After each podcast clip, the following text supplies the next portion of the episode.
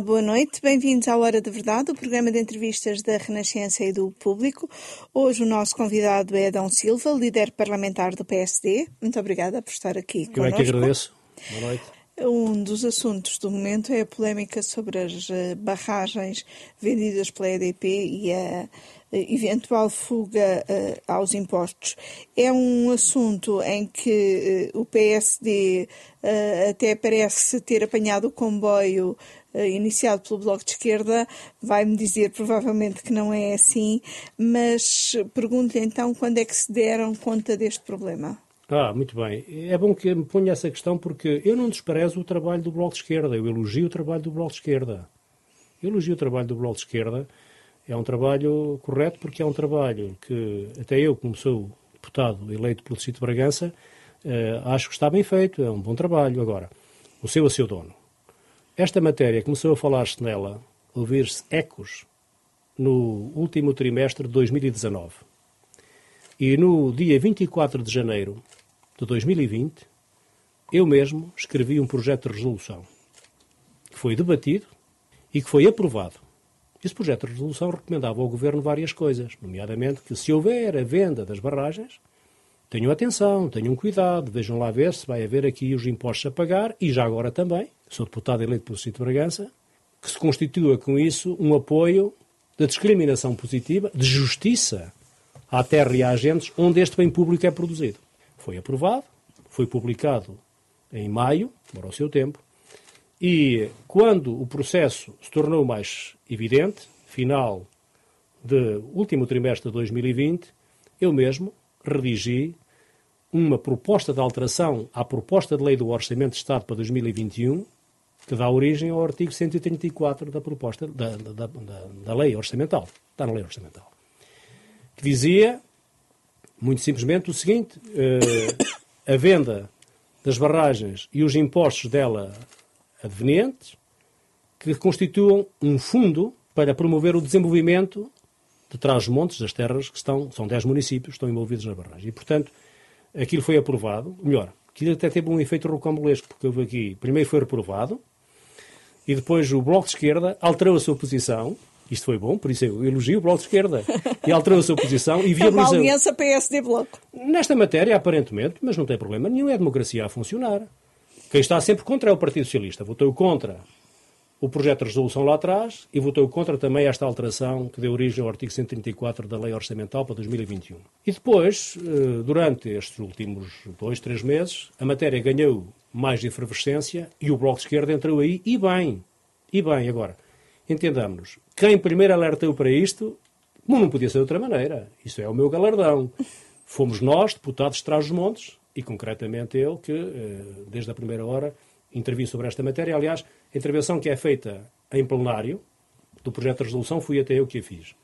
E o debate que é feito durante o debate orçamental sobre a proposta que tínhamos apresentado, fui eu também que o fiz. Mas deixe-me só esclarecer aqui uma questão. Uh, uh, o PSD o senhor uh, propôs uma norma, uh, uma, fez uma proposta de alteração orçamental uh, que previa criar um fundo com as eventuais receitas fiscais geradas. Não só. Não só, não fiscais só. e outras, sim, eu sei. Geradas uh, pela, pelo negócio, não é? Pela operação de, de, de, venda das, das barragens. O problema é que não é que esse negócio aparentemente não gerou parte desses impostos. E eu queria perceber era quando é que o PSD se apercebeu que de facto tinha, na vossa opinião, há, há falta ou à fuga uh, ao pagamento de impostos. Nós tivemos sempre de boa fé nesta matéria, porque não nos, passa, não nos passa pela cabeça, nem nos passava pela cabeça, que o negócio de 2,2 mil milhões de euros não pagasse impostos. É uma coisa completamente bizarra. Mas há gente que sabe destas matérias e que escreve nos vários jornais que fala até em valores de centenas e centenas de milhões de euros de impostos que a EDP tem que pagar. Não é apenas o imposto de selo é o imposto de selo, é o IRC, é o IMT, são os emolumentos, e tudo somado dá para cima de 450 milhões de euros. Mas a proposta, que agora é o artigo 134, prevê exatamente outras possibilidades de financiar este fundo. E prevê uma outra coisa. É que o fundo devia estar publicado em decreto-lei no dia 16 de março último. E eu perguntei ao seu Primeiro-Ministro no dia 17 e ele disse-me não foi ainda discutido em Conselho de Ministros. Estão-se a atrasar. E eu sei que neste momento está a haver reuniões com os autarcas, pois claro, os autarcas já têm que definir sobre aquilo que vai ser a receita e aquilo que vai ser a aplicação de financiamentos. A mim não me importa que sejam os financiamentos diretamente advenientes da venda. Eu só quero uma coisa, como deputado eleito pelo Círculo de Bragança e já agora como cidadão deste país. Não acantono as coisas do ponto de vista regionalista ou localista. É que um negócio destes, feito com um bem público, que está em trás montes, haja algum efeito, a pretexto disto, haja algum efeito compensatório para uma região que, apesar de tudo, e da valentia das suas gentes, continua algo de palhemida. E, portanto, se o governo arranja outro esquema uma outra solução, melhor dito, uma outra solução, porque de esquemas estamos todos fartos, uma outra solução, seja por verbas comunitárias, outras verbas do Orçamento de Estado, não tem problema nenhum. Aquilo que é o meu desígnio principal, desde o projeto de resolução até a esta alteração do Orçamento para 2021, é que seja criado um fundo específico de apoio às populações pelas vias dos, pela via dos municípios, para, de alguma maneira, dizer o vosso bem público, ultraspassa a venda do vosso bem público, água, território, gera energia que vale 2,2 mil milhões de euros, bom, tem aqui o vosso quinhão, tem aqui a vossa parte. Eu acho que isto é justiça. E acha que ainda será possível recuperar os tais impostos que não foram pagos? Bom, eu espero, eu espero, bem que sim, porque o grande problema disto, do meu ponto de vista, é que o senhor Ministro do Ambiente, não sei se articulado com o Ministério das Finanças, eu não sei, na altura o Ministro das Finanças era o Dr. Mário Centeno, devia ter imposto e clarificado qual era o quadro no qual a venda, o traspasse da concessão se ia movimentar. E devia ter dito desde o princípio, atenção, olha que isto tem aqui uma carga de impostos, tem aqui uma carga fiscal que é preciso pagar. Aparentemente não foi isso que aconteceu.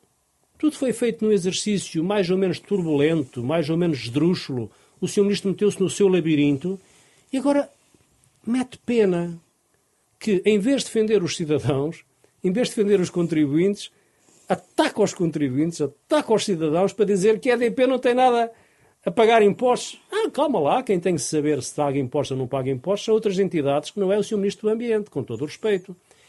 E, portanto, eu espero que se pague ainda o que importa pagar. Os portugueses, aliás, não perceberiam. E voltaríamos àquela velha máxima de que o governo é fraco com os fortes.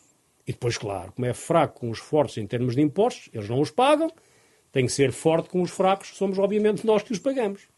Mas eh, quem é que agora pode uh, reverter esse, ou melhor, fazer com que exista esse pagamento? É a autoridade tributária? São os tribunais? Eu Qual... acho que há várias instâncias que podem ajudar. Desde logo a autoridade tributária, evidentemente, que, que é muito importante. já disse que... que é muito importante. A autoridade tributária que era suposto entrar só para avaliar o negócio em junho de 2021, não me estou a enganar, junho de 2021, depois das declarações do seu Primeiro-Ministro no debate da semana passada, parece que já está a trabalhar nesta matéria. Isso é bom. Mas também temos outras instâncias em Portugal, nomeadamente a Procuradoria-Geral da República, o Ministério Público, e fora disso também há instâncias comunitárias. Também há instâncias comunitárias. É preciso ver, porque aqui há muita matéria que tem muita dúvida. Por exemplo, entidade da Autoridade da Concorrência acompanhou bem o processo ou não? É que a Autoridade da Concorrência deve saber que isto não foi uma passagem da EDP para a IGI. No meio disto há um labirinto de empresas feitas no momento e na circunstância e na oportunidade que tanto se faziam como se desfaziam, completamente bizarras e que aparentemente a Autoridade da Concorrência não acompanhou este processo. Mais. Foram empresas só para facilitar o negócio? Absolutamente. Empresas veículo, como disse o Presidente do PS, Dr. Rui Rio, no debate passado, criava-se uma empresa no dia anterior, com um trabalhador, para administrar seis barragens, que afinal valiam 2,2 mil milhões de euros. Aquele, aquele empregado, aquele trabalhador, era realmente o homem com mais responsabilidade durante aqueles dias no país. Claro que lhe tiraram a responsabilidade passado pouco tempo, porque logo se extinguiu a empresa, ou melhor, a empresa passou logo o que tinha a passar para outras empresas, uh, feitas já com a ligação à Engie. Depois, por exemplo, uh, a entidade reguladora da saúde, uh, perdão, a entidade reguladora da, da energia.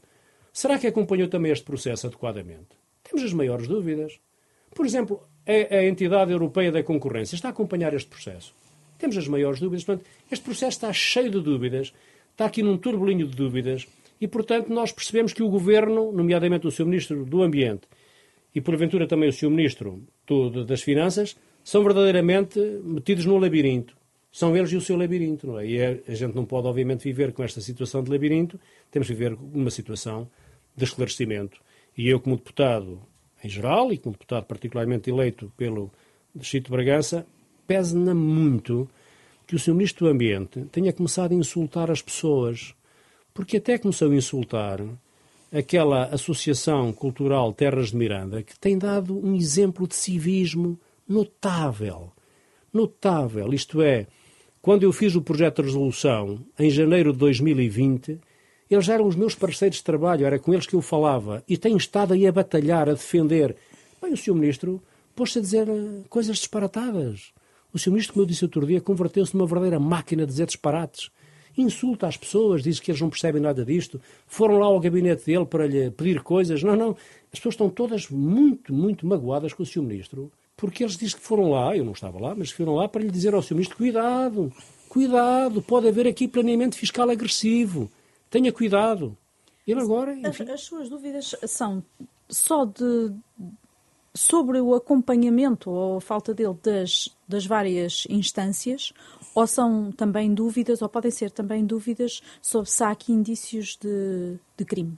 Sim, temos essas dúvidas também. Isto é, as nossas dúvidas começam, como tem que ser, no princípio. Como é que foi desenhado o negócio? E esta matéria não está explicada.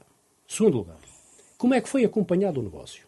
Soube-se ontem que, afinal, a APA, a Agência Portuguesa do Ambiente, deu pareceres negativos, depois aquilo foi convertido em pareceres positivos, e obviamente isto é fundamental. Os pareceres da APA. Depois, a seguir, como é que é o pagamento dos impostos? O Sr. Ministro diz, não há, pagar, não há impostos nenhums a pagar. Mas o que é que o Sr. Ministro percebe? O Sr. Ministro do Ambiente percebe disto? Depois, muito circunstancialmente, é alterado o artigo 60 do Estatuto dos Benefícios Fiscais. Muito oportuno porque ele é aprovado na Lei Orçamental para 2020, que é aprovada em fevereiro, sendo que este negócio já era falado desde o fim do verão de 2019. Já havia conversas, aliás, como vos disse, eu quando apanhei esta primeira informação era dezembro de 2019. Muito oportuno esta alteração deste, deste artigo, que alarga a possibilidade das isenções, não apenas em operações, mas também do género das pessoas intervenientes. Agora podem ser consórcios. Bom, e depois uh, tudo isto é uma sensação de que foi tudo muito rápido, foi muito, tudo muito atabalhoado, com o EDP e o seu potencial brutal de consultores a definir qual era a regra do jogo, e afinal os membros do governo, particularmente o Sr. Ministro do Ambiente, que acompanhou mais este processo, aparentemente completamente passivo, receptivo, do tipo, quem manda aqui é a EDP. E, obviamente, a EDP não é dona de Portugal. É importante, com certeza, nós respeitamos, mas não é dona de Portugal. Portanto, é um negócio que também exige um olhar por parte do Ministério Público. Absolutamente. E aí está que uh, o movimento cultural Terras de Miranda foi o primeiro a meter uma queixa. E está também que nós já há cerca de 15 dias, nós deputados, não é o grupo parlamentar do PS, é nós deputados de Trás-Montes, os cinco deputados de Trás-Montes, apresentámos também um pedido de averiguação como quem diz, uma queixa à Procuradoria-Geral da República para que ela investigue tudo o que há a investigar. Agora, nós, cada dia que avançamos, percebemos que há mais falhas. Como já vos disse, a Autoridade da Concorrência, a entidade reguladora uh, dos serviços elétricos, a própria entidade reguladora europeia. Enfim, há aqui um conjunto de aspectos que não foram devidamente explicados. Tinham que ser explicados. Eu digo o seguinte: um negócio desta natureza, Hoje nós devíamos ter uma tranquilidade absoluta. E do meu ponto de vista, digo-lhe já como é que eu a tinha. É que a autoridade tributária, num, num negócio desta complexidade, estivesse desde o princípio. A autoridade tributária tem esse estatuto e essa possibilidade. E a minha pergunta é, me intriga, porquê é que para toda a gente ficar tranquila, não é chamada a autoridade tributária desde o princípio para acompanhar o processo? Para ver quando a EDP lhe traz o desenho do negócio, para ver se estava correto, para ver se estava certo, para ver se aquilo pagava impostos, não pagava impostos. Hoje estávamos todos muito mais tranquilos. E, portanto, a sensação que há aqui é uma grande opacidade, é uma falta de transparência. nestas questões que são absolutamente essenciais, importantes. Nós ficamos, o cidadão fica mais uma vez desarmado porque nada é explicado adequadamente. Quando o cidadão faz perguntas, leva com insulto da parte dos membros do governo, isto obviamente é tudo muito bizarro porque no fim do dia quem poderá vir a ter razão, eu espero que assim seja, são os portugueses que têm direito aos impostos que têm que ser pagos por um negócio de 2,2 mil milhões de euros. Tem noção se mais empresas, mais consórcios usaram esta oportunidade aberta pela alteração legislativa do artigo 60? Essa pergunta está a ser feita ao... e foi feita ontem ao Ministro das Finanças. Ele não respondeu, mas isso é possível, porque repare, a partir do momento em que eles mudam o artigo 60, e isto abre mais possibilidades abre mais isenções, abre mais circunstâncias em que estas operações podem ficar isentas, é mesmo de perguntar, só não usa quem é burro. Só não usa quem é burro. Ora, isto é tremendo. Porque se a EDP usou, com este grau até aqui de impunidade, os outros podem usar. Bom, mas se o Estado não recolhe impostos, afinal quem é que paga os impostos necessários para o Estado funcionar? Isto é, para a saúde funcionar, a educação funcionar, as estradas funcionarem, etc. Não podemos ser apenas nós que pagamos IRS e pouco valor, porque o IRC escapa-se todo, o posto de transações passa, paga, o IMT desaparece também, o imposto selo também. É necessário que o, esta matéria seja correta e rigorosa. Por isso é que o PST propôs a revogação da atual versão do artigo 60, regressando à versão anterior. Porque a versão atualmente vigente do artigo 60 foi aprovado com o Partido Socialista e com a abstenção do Bloco de Esquerda e penso que do PCP. O PSD votou contra. E nós propusemos agora, então, se é assim, vamos voltar atrás. Já não se aplica, obviamente, para o negócio da EDP, esse já está. Mas para o futuro. Isso nós... não é uma forma. A sensação que muitas vezes dá é que cada vez que alguma coisa corre mal, volta-se a alterar uma lei. Isto não dá uma sensação de, de instabilidade, de instabilidade é verdade, legislativa. É verdade. E por isso é que a instabilidade tem que ser bem calculada do meu ponto de vista. Quando nós ponderamos isso, isso foi um ponto que se levantou.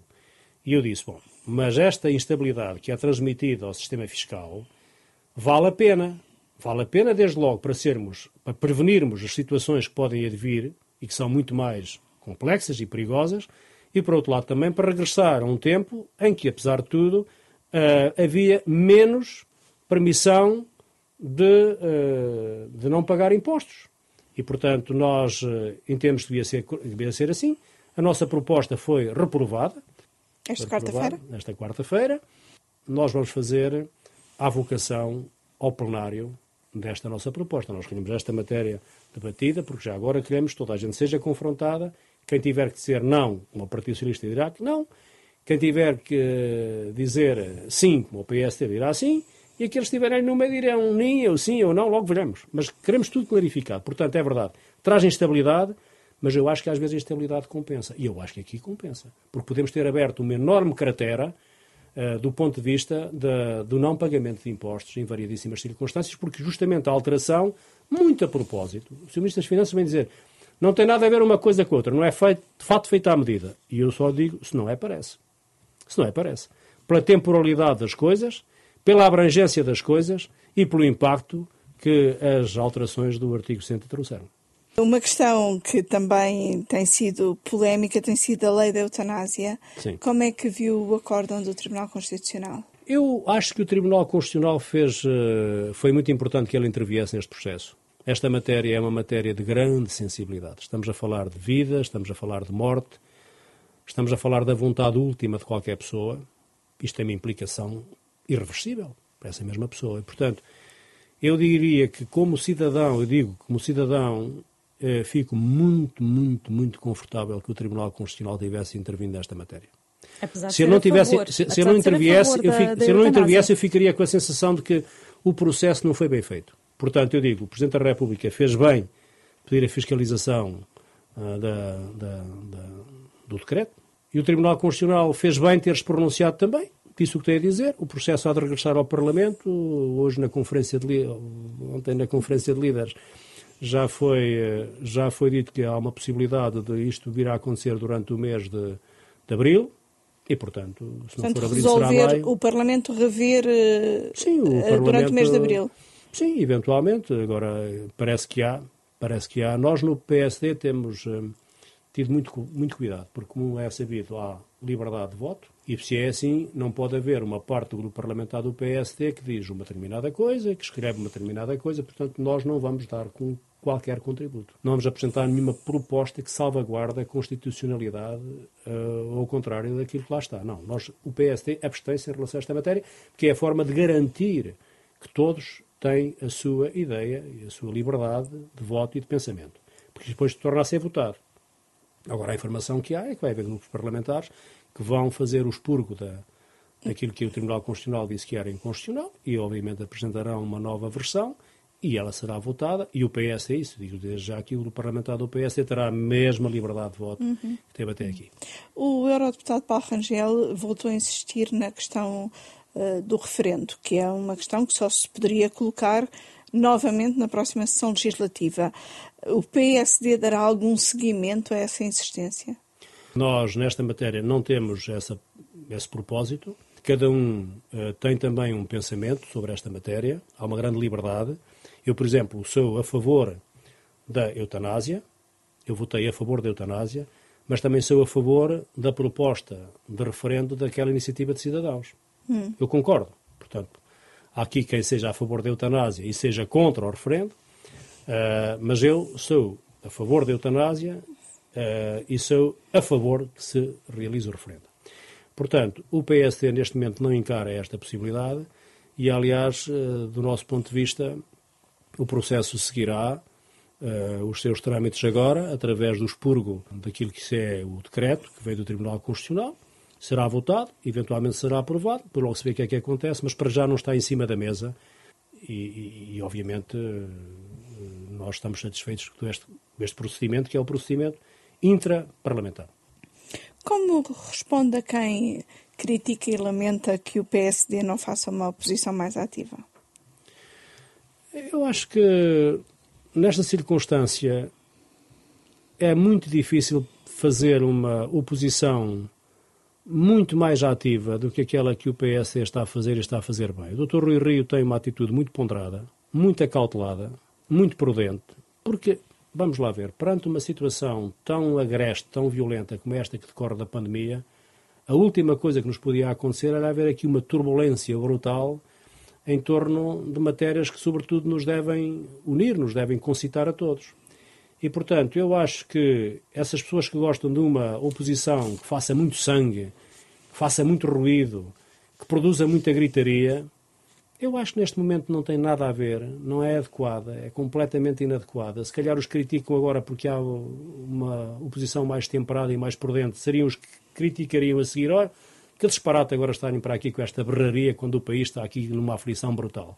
E, portanto, eh, eu acho que as pessoas que dizem isto não têm razão. Eu acho que o que é preciso neste momento é prudência, moderação uh, e também, obviamente, nos partidos uh, da oposição. Do nosso lado, nós fazemos o nosso caminho, nós estamos a construir soluções. Nós, dou-lhe apenas dois exemplos.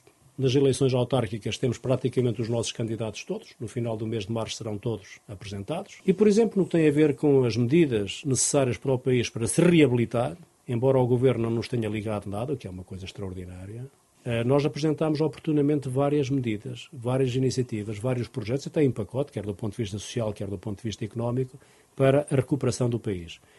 Portanto, eu acho também que o Governo a, está a ter uma certa falta de uh, sentido de Estado face à circunstância que o país vive. O Ou país... seja, o Governo devia aproveitar melhor as propostas do PSD? Absolutamente. Eu critico e não deixo de criticar o Governo, uh, o do PSD e as outras, eu falo pelo PSD que o governo, numa circunstância destas, não deve excluir ninguém, não deve excluir propostas bem ponderadas e bem pensadas como foram as do PSD e, pelo contrário, deve, deve lançar mão delas. Ali há boas ideias. O PCP esta semana até veio acusar o governo de se aliar ao PSD para chumbar propostas do PCP. Eh, portanto, há aqui votações cruzadas que depois não é nada, não é? Sim, mas isso é o PCP a falar, isso não é uma coisa que nos interessa. Nós o que nos interessa verdadeiramente nesta matéria era que no momento em que chegam os dinheiros da União Europeia, que está aliás muito atrasado, como é sabido, Portugal corre o risco de passar a presidência sem ter uh, a capacidade de pôr no terreno um cêntimo sequer oriundo da tal bazuca. Mas a nós o que nos interessa é que, perante esta afluência uh, tão extraordinária de dinheiro e de recursos, o, uh, o Governo lançasse mão também das nossas propostas. O PSD diz, presente, nós temos aqui propostas que podem ser construtoras em vários aspectos do país e do bem-estar dos portugueses e da reabilitação económica, recuperação, emprego, empresas, eh, bem-estar dos cidadãos. E o Governo olha com sobranceria para as nossas propostas, não as incorpora no seu plano de recuperação e resiliência, é como se não existissem, e, portanto, eu acho que há aqui uma certa falta de percepção de que no momento da aflição todos somos importantes e, portanto, tem que prevalecer esta lógica de confluir, de irmanar, de comungar. E num momento de aflição, como diz, uh, o PSD pode ajudar o governo a concluir esta legislatura? Ou pelo menos a ultrapassar a pandemia? Não, eh, nós, como já lhe disse há um bocadinho, nós não estamos a ajudar o governo. É, as pessoas têm, para simplificar a linguagem, é o, o PSD ajuda o governo. Não, o PSD ajuda o país. E, portanto, o país uh, precisa, obviamente, de políticos com visão de conjunto, com capacidade para mobilizar todas as vontades para este processo uh, de recuperação e de reabilitação do país. E, portanto, o PSD não se vai esquivar a esta responsabilidade, bem pelo contrário. Bom, e quanto ao futuro de, de, de alguma crise política, isso, obviamente, não, não acho que seja neste momento bom falar, nem eu devo falar nisso.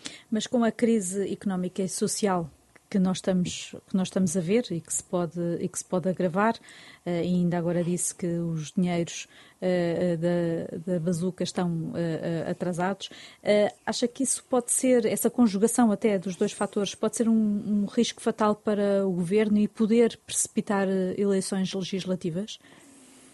A sua pergunta obrigava-me a especular sobre o futuro. Eu não ia especular sobre isso eu, eu olho sobretudo para a realidade na questão dos financiamentos, que é fundamental.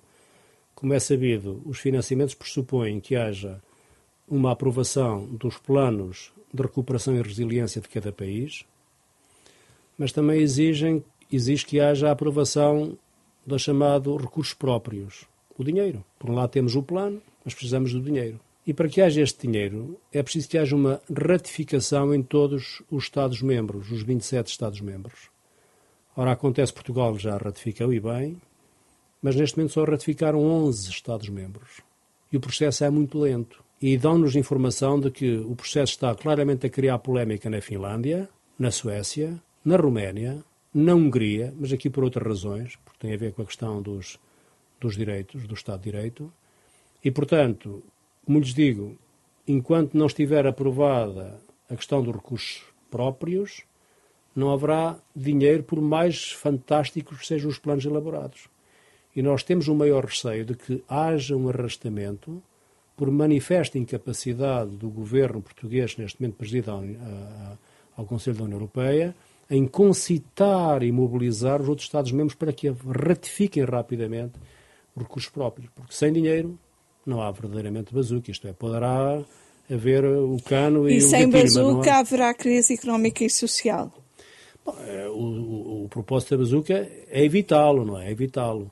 É, eu espero que aqui o governo que foi capaz, se pôs neste papel tão, uh, tão isolado, tão autossuficiente, uma autossuficiência que é, é uma coisa bastante anormal para os tempos que correm, eh, seja capaz de fazer eh, alguma coisa em relação a esta matéria, com transparência, com cuidado, com uma aplicação justa e correta, para que no fundo o dinheiro, que são muitos milhares de milhões, não se dilua rapidamente em projetos mais ou menos inconsequentes e que obviamente não catapultam Portugal para o desenvolvimento. Eh, só para concluirmos, o, o Parlamento praticamente não tem tido atividade legislativa uh, nesta sessão. Esta vai ser uma sessão legislativa perdida? Por não, causa. De, em grande parte por causa da pandemia. Não, não acho, não acho que tem vindo a fazer o Parlamento é criar um conjunto de mecanismos para confinar, agora para desconfinar. Mas parece que só faz isso, não é? Pois o debate político diminuiu muito. O debate político. Também por causa do por fim exemplo, dos debates quinzenais, não? não? Também, um bocadinho, mas isso, os debates quinzenais... Não sente falta deles. Não se vê, leva-se um fartote de debates quinzenais, de, quando toca a debate quinzenal que aconteceu na última quarta-feira, é desde as três mas da tarde até... foi o modelo que os senhores até, Sim, sim, mas é? digo, mas dizer, um fartote no sentido de dizer que ali há momento de grande intensidade do debate, como é sabido. Portanto, nós estamos de acordo, está, eu estou completamente de acordo com aquilo que foi feito, esse desenho que foi feito, mas uh, o debate político normalmente tinha a ver com agendamentos protestativos, tinha a ver com uh, as declarações políticas. Isto, de facto, saiu e, portanto, não tem havido uma grande intensidade de debate político dos grupos parlamentares. Porque, como digo, também aqui eu acho que os deputados e o Parlamento percebeu que o que está em causa verdadeiramente, antes de mais, é salvaguardar os portugueses, salvaguardar o país destas circunstâncias. Portanto, encontrar as soluções práticas e diretas para estas circunstâncias é absolutamente essencial e, claro, há aqui uma certa perda da dinâmica do debate político que é tão próprio do Parlamento, mas eu acho que esta perda é bem compensada pelos ganhos que há em encontrar as soluções adequadas legislativas, por proposta do Governo e também por iniciativas dos grupos parlamentares para encontrar boas soluções para ajudar o país. Muito obrigada, Sr. Deputado. Nós voltamos para a semana com outro convidado. Edição da noite.